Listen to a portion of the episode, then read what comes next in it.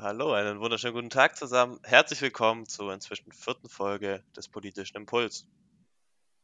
Wie immer am Sonntag wollen wir ein spannendes Thema diskutieren. Heute geht es über das deutsche Bildungssystem. Ja, also auch ein Hallo von mir. Servus. Und ich denke, wir starten direkt ins Thema rein, ohne groß drauf loszulabern. Ja, würde ich auch sagen. Ähm, wir haben uns gewisse Punkte aufgeschrieben, die wir heute ansprechen wollen.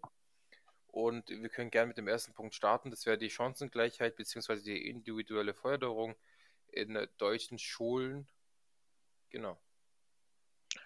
Um das Ganze im einen Satz äh, zusammenzufassen, da haben wir massive Probleme. Es gibt die wohl wichtigste Studie in diesem Bereich, die PISA-Studie der OECD. Genau. Und die sagt uns ganz klar, dass die Chancenungleichheit in Deutschland aufgrund der Herkunft, der ökonomischen Stellung der Eltern teilweise schlechter ist als Vietnam oder Russland. Genau. diese Länder zu degradieren, das ist jetzt nicht unser Anspruch. Ja, du hast schon die PISA-Studie angesprochen. Die haben gewisse Tests durchgeführt, haben gewisse Fragen an Schüler und Schülerinnen gestellt aus verschiedenen Herkunften, mit verschiedenen äh, ökonomischen Eltern auch und haben dabei herausgefunden, dass quasi der Leistung, Leistungsunterschied zwischen Schülern mit Migrationshintergrund und Schülern, die deutsche bzw. auch akademische Eltern haben, dass der bei 16% lag und das ist schon ein enormer Prozentsatz. Das ist auf jeden Fall sehr beachtlich und ich sag mal so, dass wir beide repräsentieren ja genau die, ähm, naja, die beiden Extreme, wenn man so haben will. Ja, auf jeden Fall. Ich meine, bei mir zum Beispiel war es so, ich konnte nicht zu meinen Eltern hingehen und äh, Sachen fragen aufgrund der Schule oder irgendwie Hilfe bei den Hausaufgaben bekommen. Das gab es bei mir nicht. Bei dir wahrscheinlich schon. Auf jeden Fall. Wir sehen, der Migrationshintergrund ist immer noch ein, ein riesiger Nachteil. Und wie du sagtest eben, ähm, wenn du bei einer Hausaufgabe nicht weiter wusstest, dann wurde es schwierig.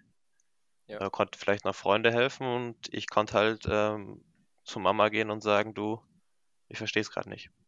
Ja, absolut. Ähm, was auch interessant ist, was die PISA-Studie herausgefunden hat, dass quasi es, es herrscht ein Bildungsunterschied von dreieinhalb Jahren zwischen eben Schülern mit Migrationshintergrund und Schülern ohne Migrationshintergrund.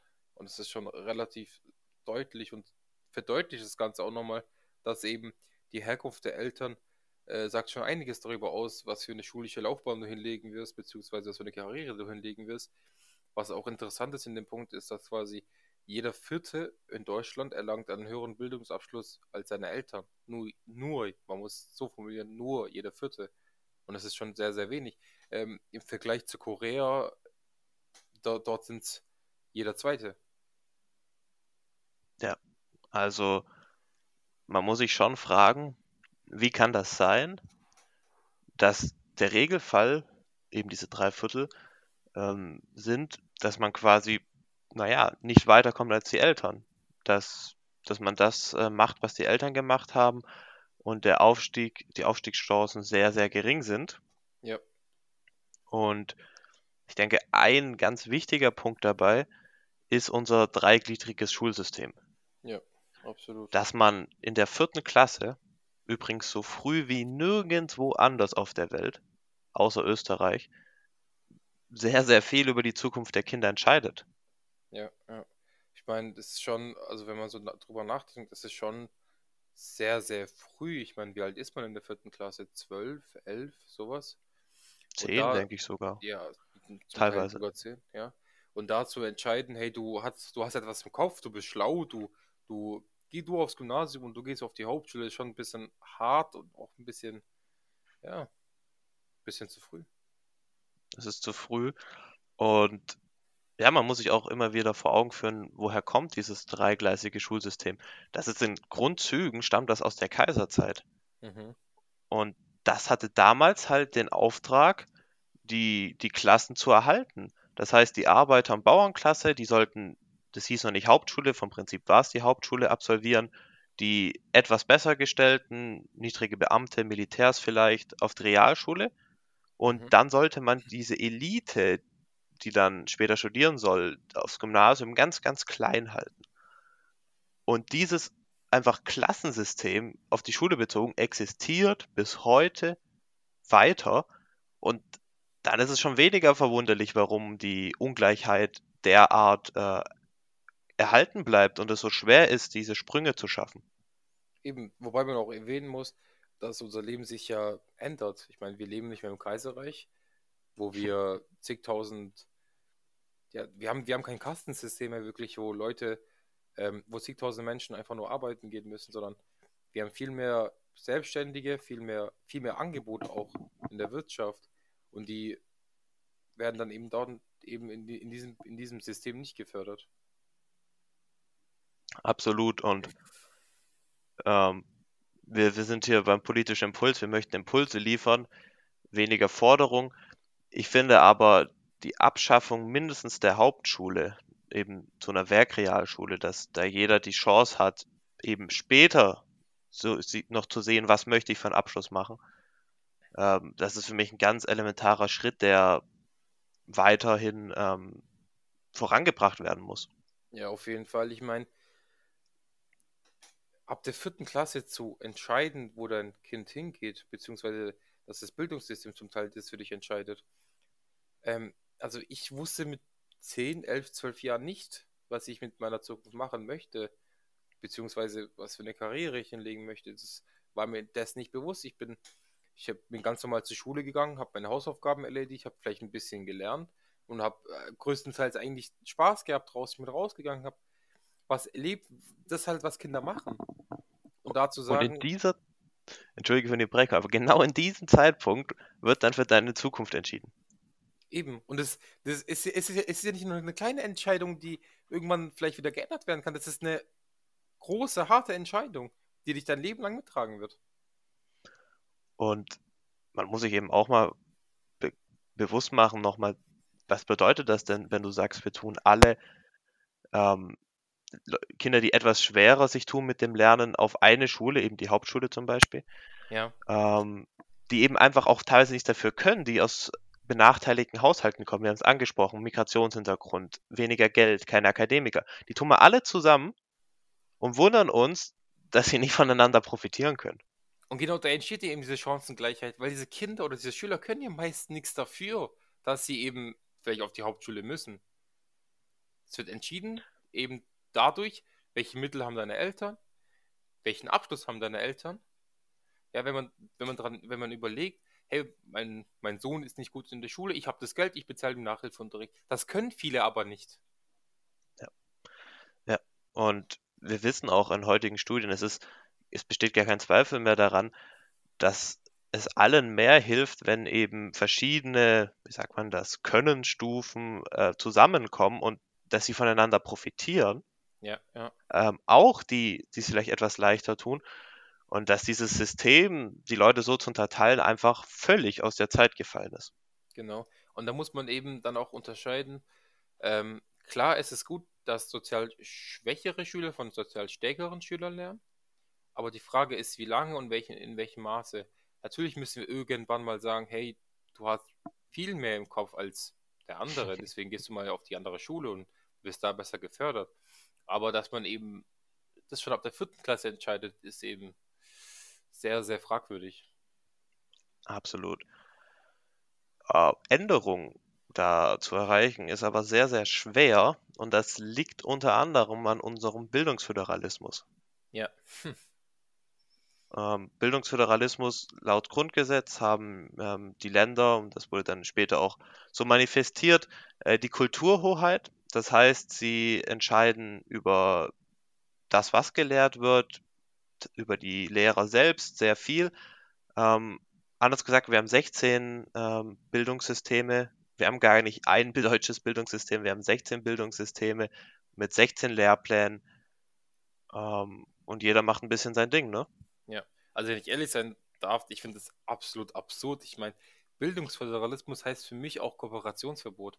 Das heißt, dass der Bund keine Mittel zur Verfügung stellen darf, den Ländern keine Mittel zur Verfügung stellen darf, um die Schulen besser zu fördern bzw. besser zu unterstützen.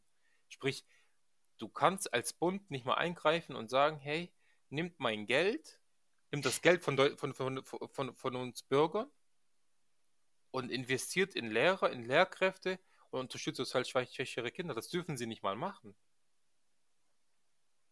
Das ist, ähm, das ist wirklich geradezu absurd. Wir haben es jetzt gesehen mit diesem Digitalpakt. Ähm, ja, das äh, ist es äh, verrückt. Und eine Änderung aber da hinzukriegen, ist halt verdammt schwierig, ne? Ja, Es steht im Grundgesetz, heißt zwei Drittel Mehrheit Bundestag und zwei Drittel Mehrheit im Bundesrat, die sich für ihre eigene Entmachtung einsetzen müssten, ist ja. geradezu unmöglich. Das ist sehr, sehr unwahrscheinlich und sehr undenkbar, ja. Trotzdem sage ich, es gibt eine Kultusministerkonferenz. Ja. Um eben diese horizontale ähm, Kooperation der Länder untereinander, dass es da überhaupt einheitliche Standards gibt. Und ich finde, die müssten sich zusammenhocken und gewisse einheitliche Standards beschließen, zum Beispiel zu sagen, bis 2030 wird ein bundesweites Abitur geschrieben. Ja, ich meine, sie, sie treffen sich ja immer wieder und besprechen Themen oder besprechen den Lehrplan, was sie, was sie machen möchten, aber die sind einfach nicht rechtsbindend. Sie gehen dahin, quatschen ein bisschen und dann, wenn sie keinen Bock haben, machen sie es wieder anders.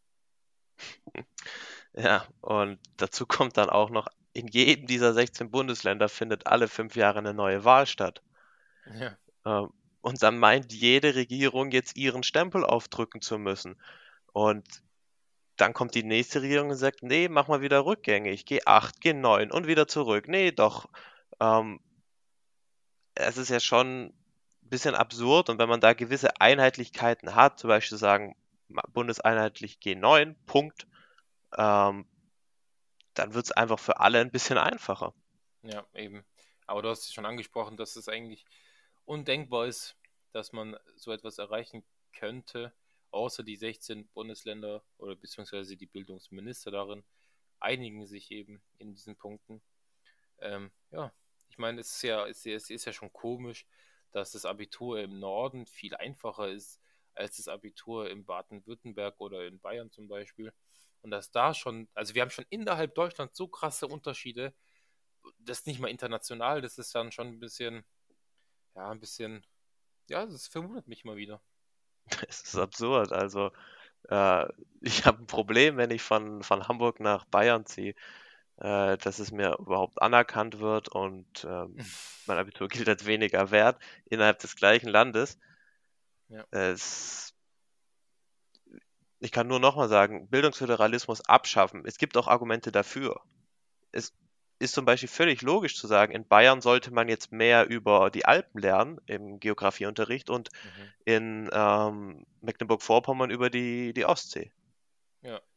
Äh, aber dass man eben gewisse einheitliche Standards endlich mal setzt und da aufhört mit dieser Murkserei ähm, zu, zu Lasten der, der Schüler ähm, und auch der Lehrer teilweise, die jetzt auch nicht so einfach wechseln können zwischen Bundesländern, ähm, da sollte jetzt endlich mal mehr Bindendes beschlossen werden. Ja, das ist ja nicht, nicht, nicht der einzelne Punkt, der uns stört in diesem Bildungssystem in Deutschland. Ähm, wenn ich noch was ansprechen darf, ist zum Beispiel, dass ähm, ja die fehlende Vorbereitung aufs Leben, sprich, wir haben Fächer, für die wir lernen, für, für, die wir auswendig lernen, dann die Klassenarbeit schreiben, danach vergessen wir wieder die Themen oder beziehungsweise das auswendig Gelernte aber wir lernen nicht wirklich was fürs Leben. Ich meine, ich, ich habe elf Klassen auf dem Gymnasium absolviert, aber ich weiß immer noch nicht, wie ich eine Steuererklärung zu, zu auszufüllen habe.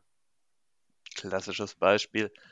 Und das kann man wunderbar in einem Satz zusammenfassen. Wir lernen sehr viele Kompetenzen, wenige Fähigkeiten. Ja. Eine Kompetenz heißt, ich weiß, wo ich nachschauen müsste, um die Steuererklärung zu machen. Das ist immer, ja. Aber die Fähigkeit heißt, ich weiß, wie ich eine Steuererklärung mache. Ja, ja. Und äh, da sieht man eben, wir lernen ganz viele Kompetenzen, wenig äh, Fähigkeiten. Man müsste auch über neue Fächer diskutieren. Die FDP fordert jetzt in ihrem Wahlprogramm äh, Informatik und Wirtschaft. Prinzipiell keine dumme Idee in einer globalisierten und, äh, wie sagt man das, äh, ja, eben, wo die Technik immer bedeutender wird in so einer Welt. Ja, du, du, sprichst es an. Also ich meine, das Leben verändert sich, das Leben von uns allen verändert sich, die Wirtschaft verändert sich. so die, die Arbeitsplätze verändern sich auch und da zu sagen, ey, wir machen immer die gleichen Fächer mit dem immer gleichen Lehrstoff und ja, das ist keine Ahnung. Also und gleichzeitig die Frage, wie lernen wir? Du hast es angesprochen. Alles für die Klassenarbeit. Bulimie lernen ist das Stichwort. Ja. Rein und alles wieder raus, für immer vergessen. Ja, ja. Völlig abstrus und ähm, es gibt ja inzwischen ganz andere Möglichkeiten. Ich mache dir mal ein geiles Beispiel, wo auch die Zuhörer sich zum Teil angesprochen werden fühlen. Wir hatten alle diesen Moment, wie kann es sein, dass dieses 10 Minuten Simple Chemics Video mir mehr erklärt als eineinhalb Stunden Unterricht. Ja, das ist halt. ja. Und das zeigt doch, okay, wir sind nicht mehr im Zeitalter, wo nur noch Kreide und Abschreiben das Einzige ist. Wir können so viel mehr, wir haben technische Möglichkeiten, wir können das Internet nutzen. Ähm, wir müssen uns fragen, wie wollen wir lernen und was wollen wir lernen. Und dann wollen wir vielleicht das Internet nutzen an, an deutschen Schulen, aber wir können es nicht, weil die Digitalisierung so weit vorangestritten ist. Und dann fragen wir uns ja, wie machen wir das? Und dann kommt uns in den Sinn, ja, wir können doch Geld vom Bund einfordern und sagen, guck mal, unterstützt, unterstützt, uns, unterstützt uns doch. Und dann lesen wir im Grundgesetz, dass wir ein Kooperationsverbot haben wieder. Dass das wieder nicht geht. Immerhin haben wir jetzt den Digitalpakt beschlossen. Ja. Ähm, wir haben nur das Problem, dass das Geld nicht abgerufen wird, wegen Bürokratiehürden. Also, selbst wenn wir den Föderalismus überwunden haben, irgendwie Kooperationsverbot, dann stellen wir uns woanders ein Bein. ja, das stimmt natürlich. Was, äh, vielleicht, was ich vielleicht auch noch ansprechen darf, ist Beziehung zwischen Lehrer und Schüler, beziehungsweise auch dahingehend die Lehrerausbildung. Ich meine, ähm, wenn ein Schüler, mal angenommen, er schreibt eigentlich immer Zweier, dann auf einmal schreibt plötzlich Dreier, dass der Lehrer auch in der Lage ist, hinzugehen und zu sagen, hey, du, ich merke gerade, du hast einen Leistungsrückgang, woran liegt es, geht sie nicht gut, sollen wir darüber reden? So, diese, dass, dass man diese Angebote auch liefert, aber die hat man hier kaum an deutschen Schulen. Es liegt nicht zuletzt, finde ich, daran, dass die Klassenstärke so um die 30 liegt. Ja. Und Lehrer sind Menschen, so ist es schwierig, dann 30 Schülern ähm, auf jeden individuell einzugehen und auch immer zu sehen, wenn es jemand nicht so gut geht. Ja, dann müssen wir mehr Lehrkräfte einstellen, mehr für, dahin geht auch mehr Arbeit leisten, dass eben Leute sich denken, okay, ich will Lehrer werden, verhäuft. Ja, ja, der Lehrerjob muss akzeptierter sein. Also der Lehrerjob muss durch gute Bezahlung, durch Verbeamtung, ähm, muss einfach, aber dann noch gesellschaftlich gesehen, einfach ein Job sein, wo wir sagen, okay, wir schicken denen unsere Kinder, unsere Zukunft. So, das sind Pädagogen, ähm, das muss hoch angesehen sein. Wer Lehrer ist, ist ganz elementar für, die, für unser ganzes System. Und dementsprechend attraktiv. Ja. Die haben eine riesen Verantwortung. Wir schicken da unsere Kinder hin. Wir, wir, wir sitzen nicht im Unterricht mit und wissen nicht, was da erzählt wird. Aber wir, wir vertrauen denen auch ein Stück weit und die haben auch diese riesen Verantwortung, unsere Kinder auszubilden. Nicht nur schulisch und äh, auf dem Weg zum Beruf oder zur, zum Studium oder sonstiges, sondern auch äh, zwischenmenschlich. Absolut, du sprichst Themen an. Wir hatten unseren ersten Podcast über Rassismus. Ähm, Thema wie Mobbing. Das ist ja. alles die Verantwortung von Lehrern, dass das, äh, ja, dass das ähm, den Schülern beigebracht wird, wie damit umzugehen ist, wie man sich verhalten hat. Und gleichzeitig dürfen wir die Lehrer nicht überfordern und müssen sehen, Nein. okay, die haben einen Lehrplan, vielleicht müssen wir den ein bisschen kürzen und dafür mehr Sozialkompetenz, weil dieses Bulimie-Lernen sowieso nichts bringt. Ja. Natürlich haben auch dahingehend auch die, die Eltern eine gewisse Verantwortung und müssen den Kindern auch einiges auf den Weg geben, bezüglich jetzt auch auf Rassismus. Aber die Schule ist meistens auch ein Ort, wo viele Kulturen aufeinandertreffen. Und da ist eben auch die Aufgabe der Schule auch ein Stück weit höher, ja. Absolut. Und jedes Schulsystem stabilisiert ein Stück weit das politische System. Und das Ziel ähm, der Schule, der, der Schulen der Bundesrepublik Deutschland muss sein, dass gute Demokraten rauskommen. Ja, oh, ja auf jeden Fall. Und da sind wir aber auch wieder beim ersten Punkt. Ähm, Chancengleichheit, wenn sich Leute abgehängt fühlen, ist die Wahrscheinlichkeit so viel höher, dass sie sich von irgendwelchen nicht-demokratischen Parteien angesprochen fühlen. Ja, zum einen das und zum anderen auch, wenn du aussortiert wirst, schon in der vierten Klasse, wir kommen schon wieder zu diesem Punkt, wenn du aussortiert wirst in der vierten Klasse, dann hast du ja von dir selbst auch ein, ein Bild, wo du dir so denkst, hey, ich bin nicht schlau genug, obwohl du das vielleicht bist, aber es wird dir vermittelt, nein, du bist es nicht. Wir verschenken Potenzial. Ja, Also vielleicht vergammelt gerade der äh, zukünftige Einstein auf irgendeiner Hauptschule in seiner Depression. Das äh, mag gut sein, auch wenn es nicht, auch wenn die Wahrscheinlichkeit vielleicht nicht allzu hoch ist, aber es mag durchaus sein, ja. Und nun ja, also wir fordern viel von Lehrern, um da nochmal den Bogen zu spannen. Man muss natürlich sehen, das sind Menschen. Wir müssen ihnen die Möglichkeiten geben. Wir reden über ein System, über ein Schulsystem, dass sie das überhaupt machen können. Naja, also keiner von uns verlangt, dass wir sagen, hey Lehrer, macht das jetzt mal bitte, ihr seid doch, ihr habt doch ein Studium hinterlegt. Nein, wir müssen eben diese Angebote schaffen, wir müssen diese Mittel zur Verfügung stellen und wir müssen auch viel mehr Lehrer einstellen, beziehungsweise den Job auch attraktiver machen. Auf jeden Fall. Und ich denke, wir haben jetzt wunderbare Impulse mal wieder geliefert. Mir hat es viel Spaß gemacht. Mir auch. Und in dem Sinne wünschen wir euch noch einen wunderschönen Sonntag oder an welchem Tag ihr auch immer den politischen Impuls angehört habt. Lasst ein Abo da und teilt weiterhin gerne unseren Podcast. Jo, ciao.